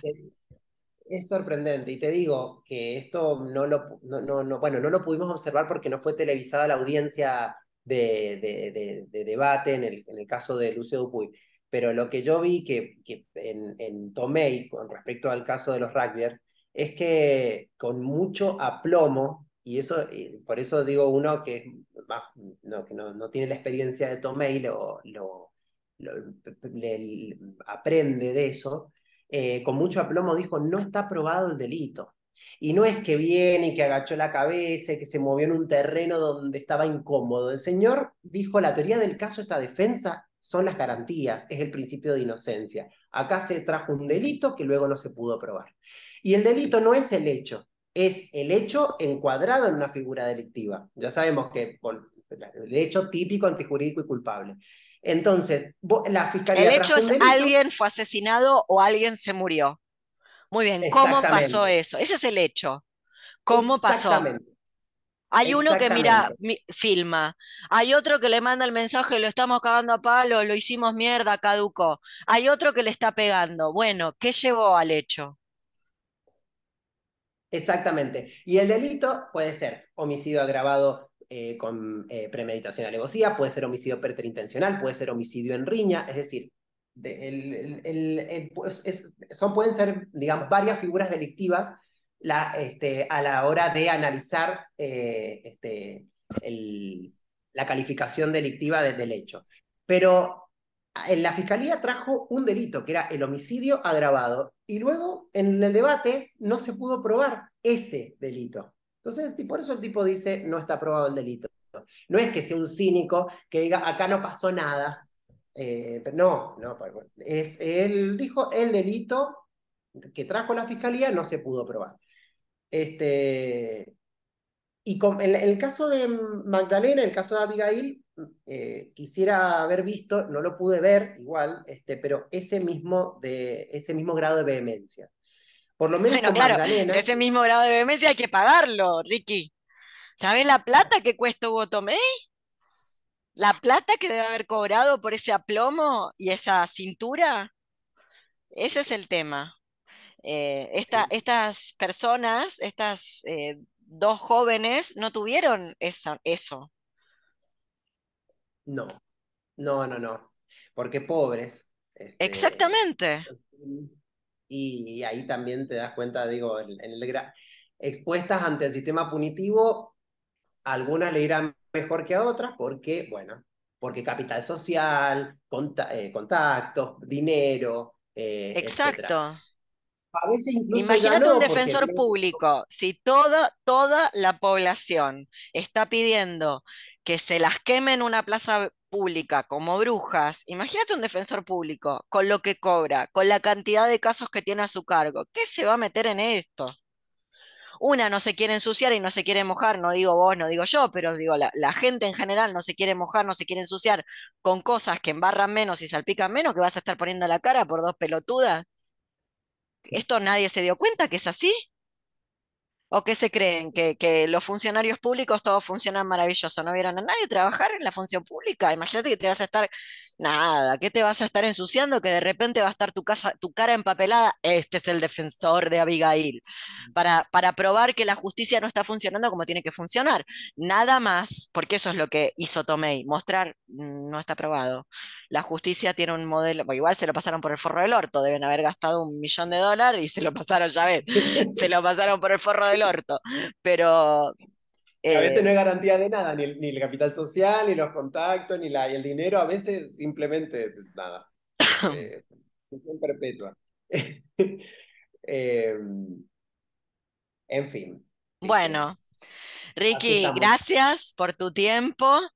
Eh, vamos a hacer próximas y ganamos más amigues. Ya saben, si necesitan abogado, lo llaman al Ricky. Acá abajo va a estar toda la información de cómo contactarlo y demás. Y seguimos haciendo el llamamiento a Hugo Tomei, que Ricky quiere trabajar con Hugo Tomei y yo lo quiero invitar a salir. Hugo, si te separas de tu señora, acá estoy yo. me encanta Hugo Tomei, me encanta, me gusta. Voy a frenar esto.